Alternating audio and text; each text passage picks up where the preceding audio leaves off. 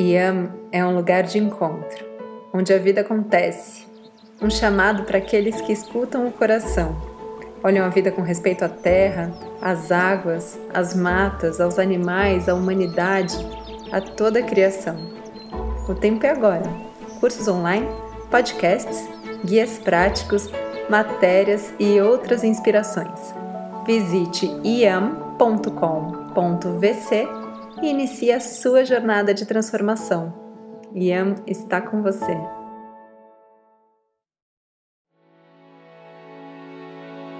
Iam traz para você Cartas para a Terra, um convite à interiorização, ao respiro e à ecologia reverencial enquanto transitamos para uma nova ideia de vida. Eu sou Aline Matuja sou sua anfitriã. Eu reuni cartas, trechos, músicas que vão te levar para a natureza, num lugar seguro para semear, plantar, se emocionar, colher, compostar, deixar fluir a sua existência.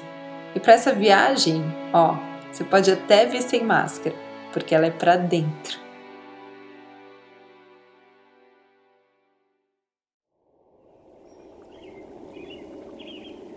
Nosso episódio de hoje começa com a história de uma mulher fora do tempo.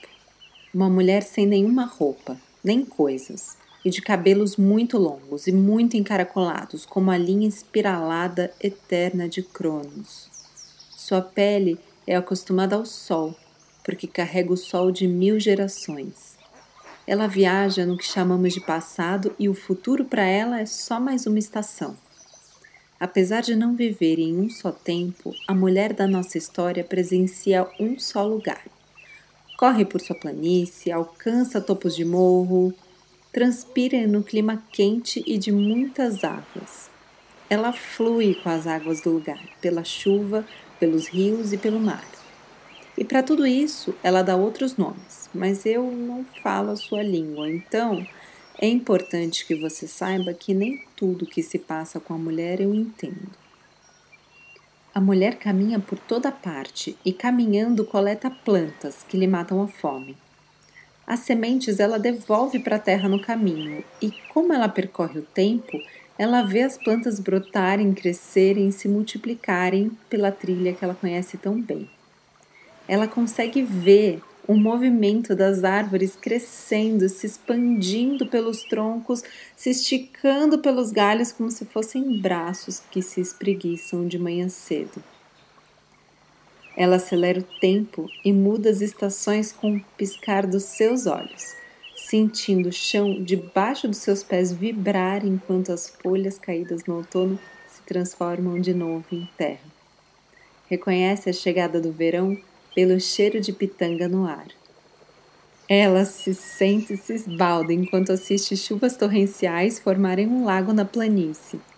Durante três luas completas, ela brinca, se lava e se refresca, vê seu próprio rosto refletido no espelho d'água. E quando a água baixa, brotam nas margens comida e remédio. A mulher vive na latitude 22 graus sul e 43 graus oeste número que anotou quando viu um globo terrestre pela primeira vez. Ela mesma usa outras coisas para dizer onde está. Usa as Pleiades que dançam no céu. Já para se localizar no tempo, a mulher mede sombras. Mas um homem, de pele desbotada e roupas muito enfeitadas que chegou há pouquíssimo tempo, lhe disse que já é 1500 e que seu chão virou uma colônia, uma colônia selvagem, ou uma selva em colonização. O que era do chão era selvagem, o que vinha das naus era o sonho do homem. Não concordavam. Então o colonial antagonizou ao selvagem e a mulher virou resistência. As pessoas que chegavam do mar tinham mania de moldar a terra selvagem à sua moda, e tudo que tocavam ficava colonizado, com exceção do povo originário do lugar, que junto da mulher também se transformou em resistência. O homem colonial tinha muitos medos: medo do frio, medo da chuva, do inimigo. Então sonhava pegar pedaços de montanha para se proteger. Desejava casa, fortaleza, farol. Sonhava criar separações entre eles e o lugar da mulher, mas não iam embora. O chão da mulher continuava sendo dela, que seguia caminhando espalhando suas sementes. O homem ficava a ter ideias e a esperar bênçãos vindas de além-mar, de uma outra latitude, e chegavam coisas aos montes, chegavam coisas de prata, chegavam desejos e também começou a chegar gente de pele nada pálida, gente que não queria ter vindo com o homem para a terra da mulher e cantava suas dores enquanto carregava os pesados pedaços de montanha. Gente que já chegou sabendo ser resistência. Então o homem colonial ordenou que cobrissem o chão com pedras, suor e dor, porque ele não gostava de sujar os sapatos. Nesse dia, o chão ficou colonizado, mas a mulher tinha uma intuição telúrica e para cada pedaço do chão coberto ela espalhava mais um milhar de sementes. Ela confiava que as águas do tempo quente as fariam brotar no chão, para não faltar comida, remédio e sombra. O tempo foi passando e a mulher conheceu gerações e mais gerações do homem desbotado. O lugar da mulher foi ficando cravejado de casas e chãos de pedra. A mulher achava graça no homem colonial porque de geração a geração ele enjoava das coisas que ele mesmo tinha inventado e cobria o chão mais uma vez. Primeiro com outra camada de pedra, depois asfalto, depois concreto. Ela se perguntava por que não faziam suas casas de palha e madeira, já que iam construir tudo através de tempos em tempos. As coisas passageiras efêmeras combinavam mais com o jeito do homem colonial de lidar com o tempo. A mulher acumulava perguntas sem resposta que levavam para longe sua alegria. Então, ela passava dia e noite a espalhar sementes por toda parte. Era seu jeito de juntar energia. E eram tantas pessoas coloniais que a terra já não dava mais conta de digerir tantos excrementos. O Lago da Mulher já não refletia seu rosto e cheirava como ovo podre em ninho abandonado. Os netos do homem, recém-chegados ao lugar, achavam que a culpa era do lago e das pessoas que não tinham fraques e enfeites de prata. Decidiram afastar ambos do lugar. Disseram ser uma medida de saneamento que aprenderam do outro lado do mar. Ah, nesse dia a mulher chorou. Chorou tanto que se dissolveu em lágrimas esparramou-se pelo chão colonizado, escorreu por entre as fendas de pedra que cobriam seu lago, infiltrou o aterro de porcarias que o homem colocou no lugar até chegar às terras que já conhecia tão bem, e lá encontrou água aprisionada. Então a água feita da mulher se dissolveu na água da terra, e o suave sal das lágrimas agitou as moléculas de argila. O calor do corpo da mulher se propagou pela terra já fria, fazendo quebrar a dormência de milhares de sementes que ela espalhava há séculos. E a vida brotou. O chão colonizado ficou verde, enfeitado de ervas e arbustos de muitos tipos. Tansagem, capuchinha, bredo, chicória, grião, caruru, beldroega, trapoeraba. Quem passava podia ver. Alguns se lembravam que aquilo era comida e remédio e colhiam. Outros entravam em desespero, agachavam-se no chão para tirá-las do caminho. É praga, é praga! Mas as pequenas plantas são como a mulher e espalhar sementes é seu jeito de juntar energia. E até hoje, de qualquer janela das cidades que se olhe, é possível vê-las crescendo pelas fendas esquecidas do concreto onde a separabilidade entre o homem e a terra se mostra improvável.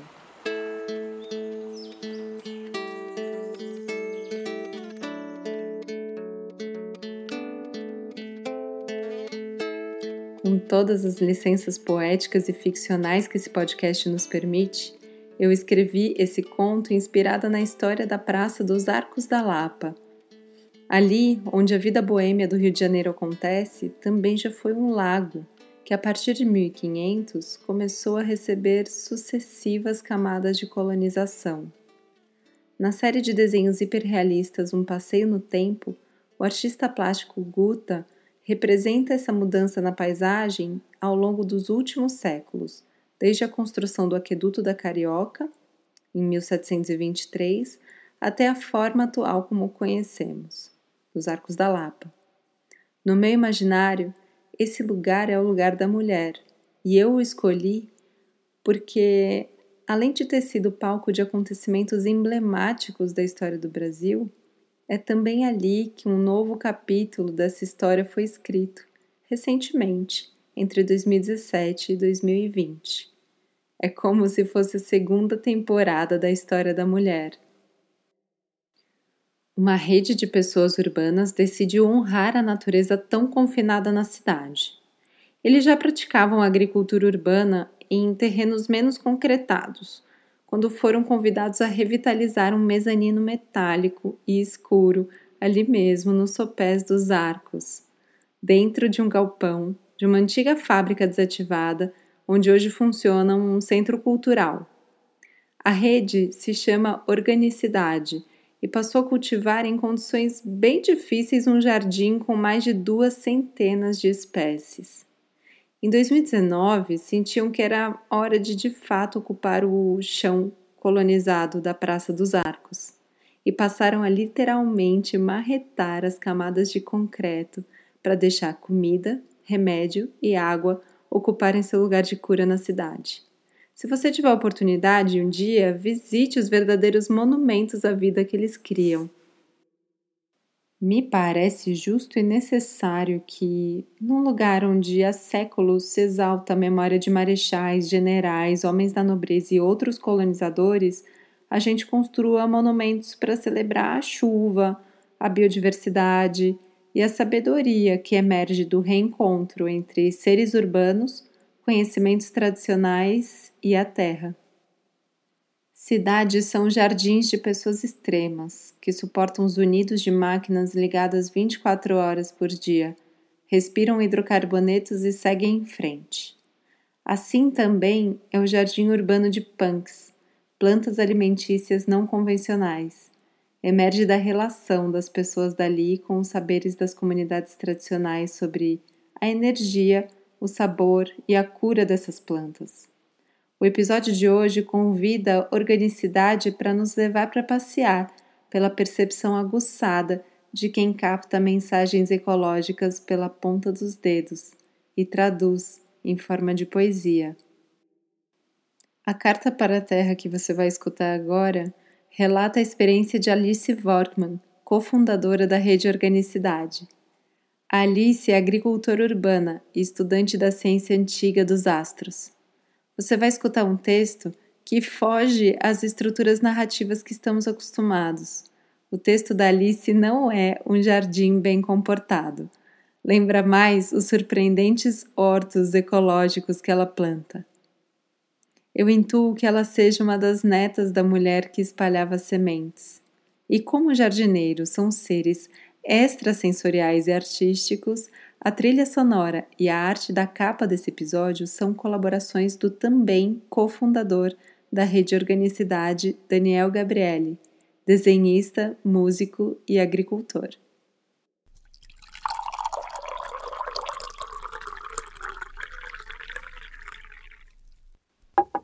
A sugestão de chá para você escutar a carta da Alice é o chá que você tiver em casa. Vá à sua prateleira e deixe a intuição escolher uma erva, uma semente ou uma raiz. Como diz a Nath Muguet, o efeito das ervas medicinais se faz também da relação entre a planta e quem a consome. E apesar de terem sim propriedades bioquímicas, sua ação energética pode variar de pessoa para pessoa e momento para momento. Beba seu chá e observe o que você sentiu. Você pode até fazer um experimento de anotar e comparar com outras pessoas.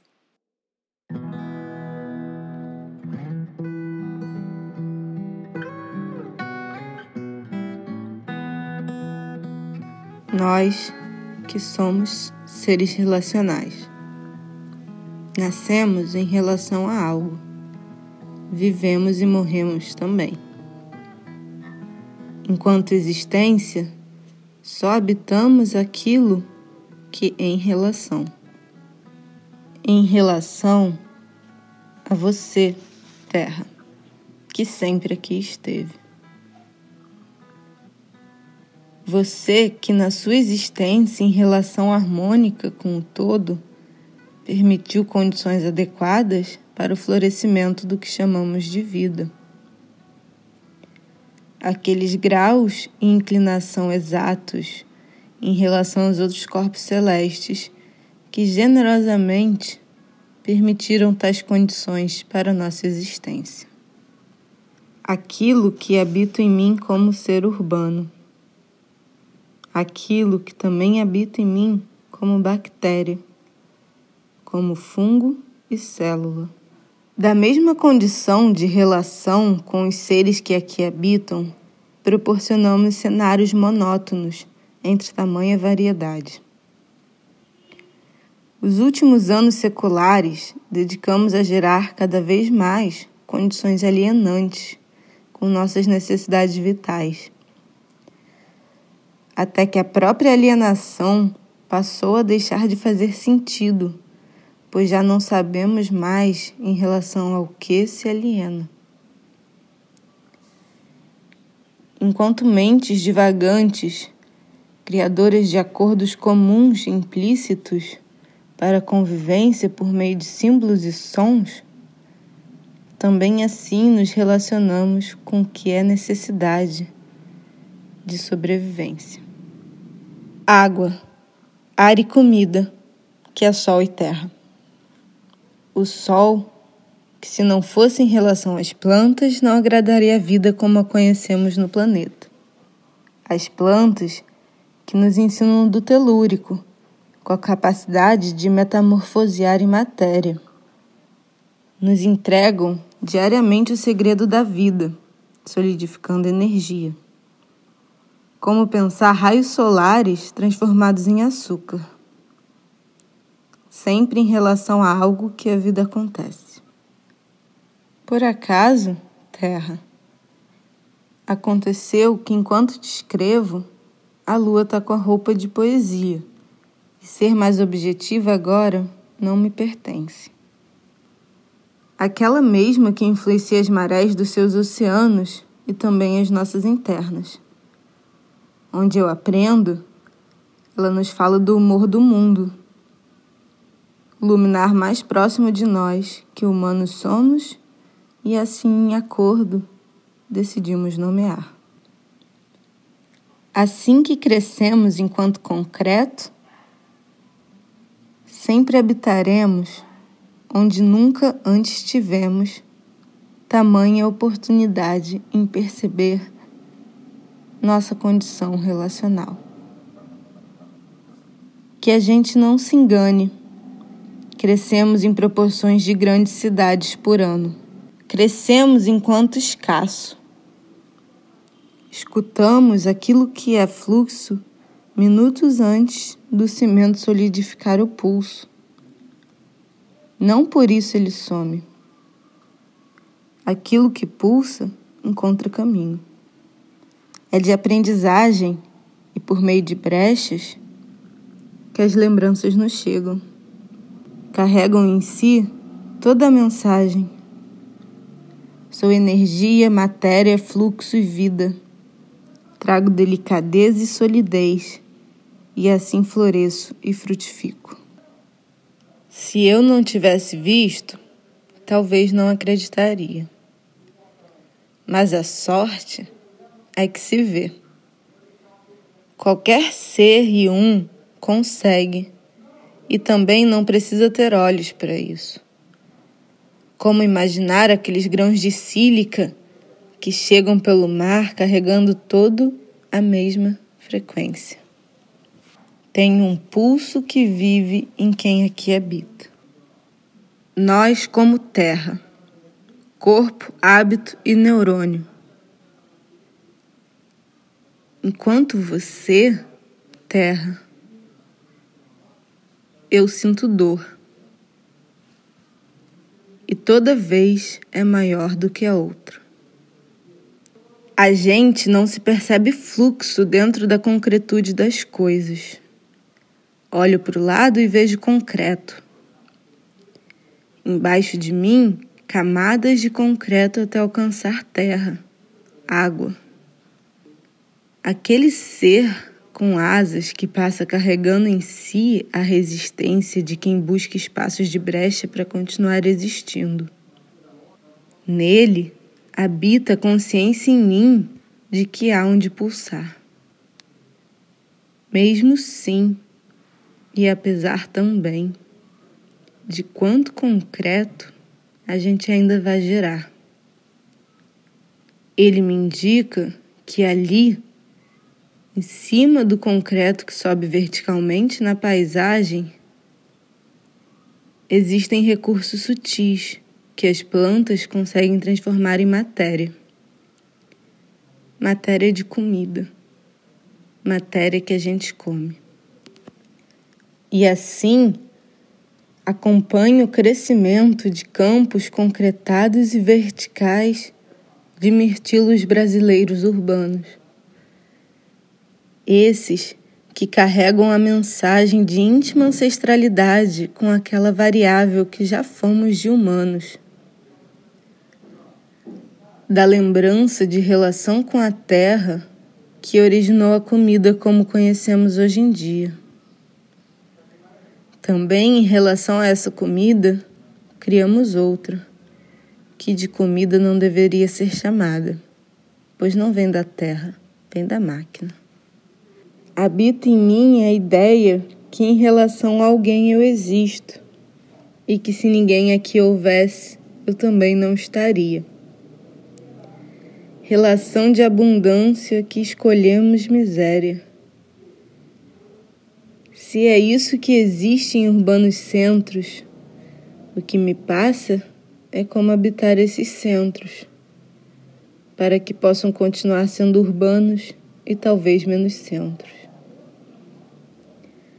Algo que celebre o habitar interdependente de cada um de nós e nos remeta ao fato de que também podemos transformar luz solar em matéria, como as plantas que entre as brechas aqui brotam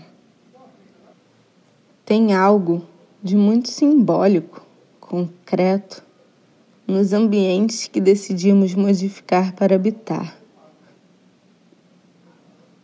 Assim como solidificamos a fertilidade do solo sob camadas de cimento, também em nós reproduzimos esse movimento. Entre aquilo que pulsa em mim e as formas que eu conheço para me expressar vivem camadas como andares de prédios.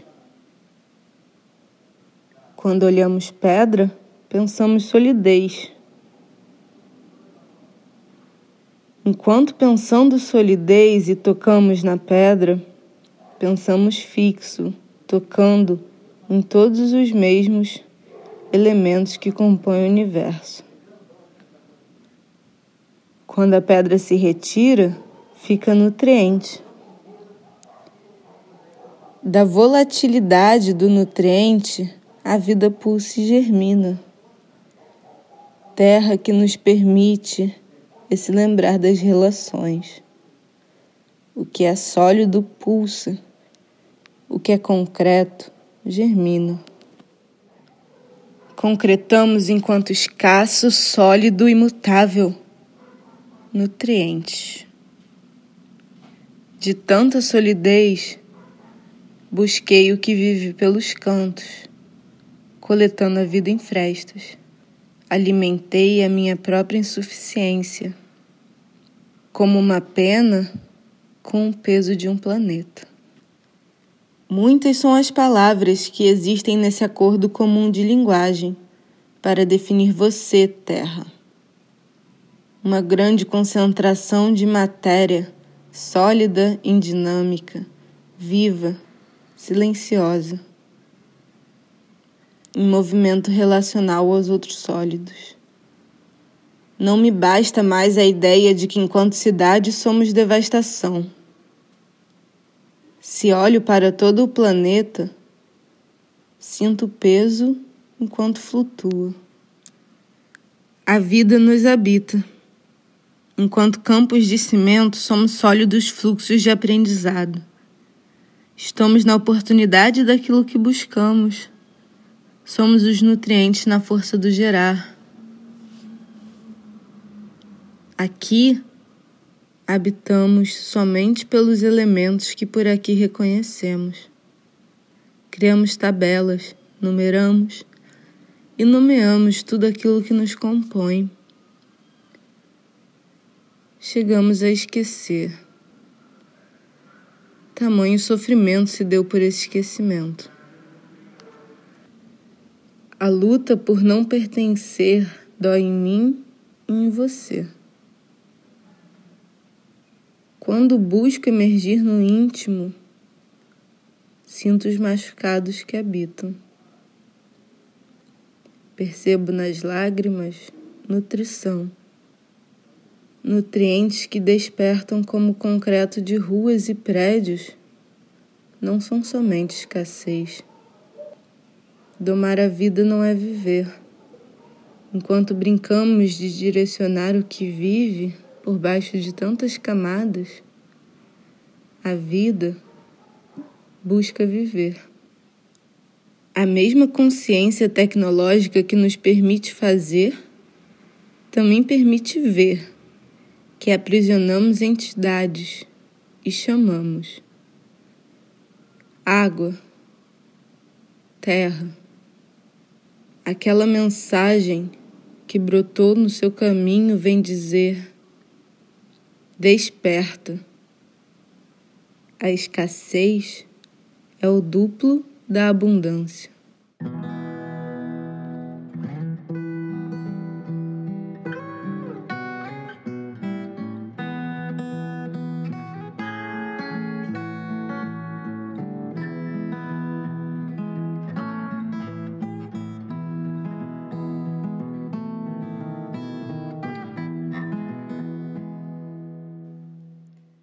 Existem algumas coisas que a gente não compreende muito bem, mas que de repente acontecem e dão um sentido novo, dão firmeza ao que estava bambo.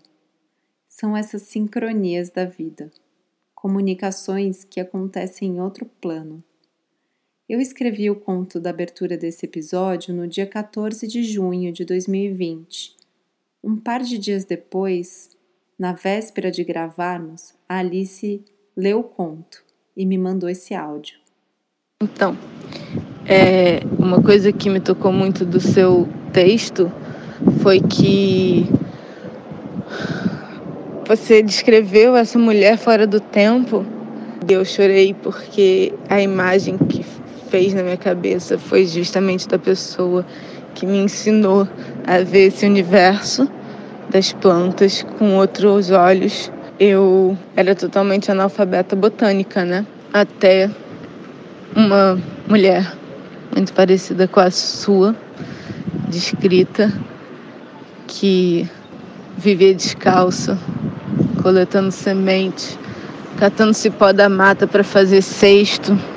Ela mora numa uma casa de pau a pique, com telhado de sapê. Tem uma casa de farinha de mandioca. Me ensinou tudo isso, assim, passei tempo lá com ela.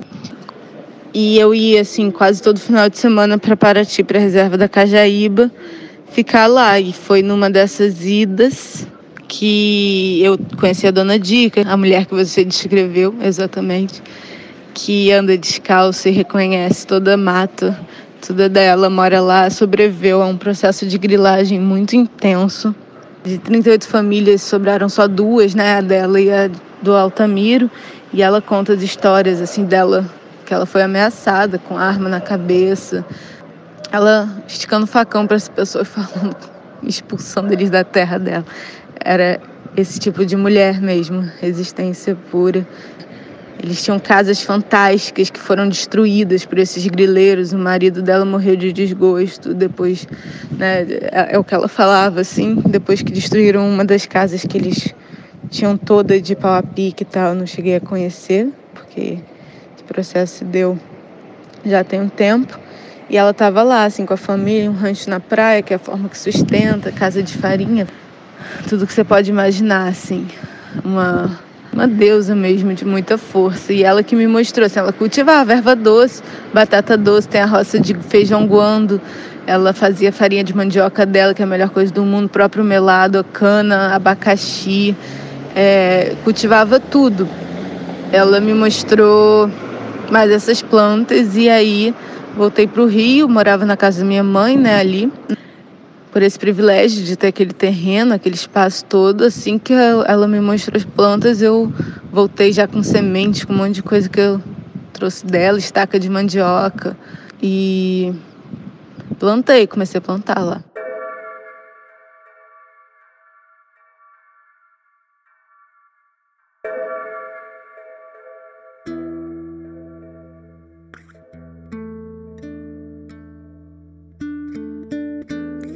E a dica de prática enraizadora de hoje não podia ser mais literal. Enraize as coisas que você come. Separa um galinho de hortelã, de manjericão, de salsinha de mais ou menos 10 centímetros e coloque num copo com um dedinho de água. Esse dedinho de água você tem que trocar diariamente. Em alguns dias, as raízes vão surgir do galinho. Isso acontece porque células vivas de plantas possuem em seu núcleo toda a informação genética necessária para reproduzir uma planta inteira idêntica à sua matriz. Totipotência celular que chama. Quando as raízes estiverem mais ou menos 2 centímetros, pode passar para a terra. Isso vai acontecer em uns 10 dias mais ou menos. É o tempo de você providenciar um potinho, um vasinho de pelo menos um palmo de altura e terra adubada. Posicione suas companheiras onde pegue umas 4 horas de sol e regue quando você acordar e a terra estiver seca. Aos poucos você vai se animando para cultivar plantas menos convencionais e descolonizar o seu paladar. Você pode aprender mais sobre punks nas oficinas incríveis da Rede Organicidade ou na aula prática que está no meu curso Sustentabilidade Ecologia Profunda na Prática. Acesse iam.com.vc e aproveita para honrar a mulher semeadora que você carrega. Além dos nossos convidados Alice Workman e Daniel Gabrielli, eu agradeço essa potência que vem do chão das cidades. Esse episódio contou ainda com a trilha sonora de Tiago Galego e a edição de Dudu Contreiras. Agradeço também a sua escuta aberta e atenta que tem servido de irrigação para as nossas reflexões. Se algo emergiu e você quiser compartilhar, escreva pra gente lá no post do episódio no Instagram do IAM. Eu fico por aqui. Até o próximo episódio de Cartas para a Terra.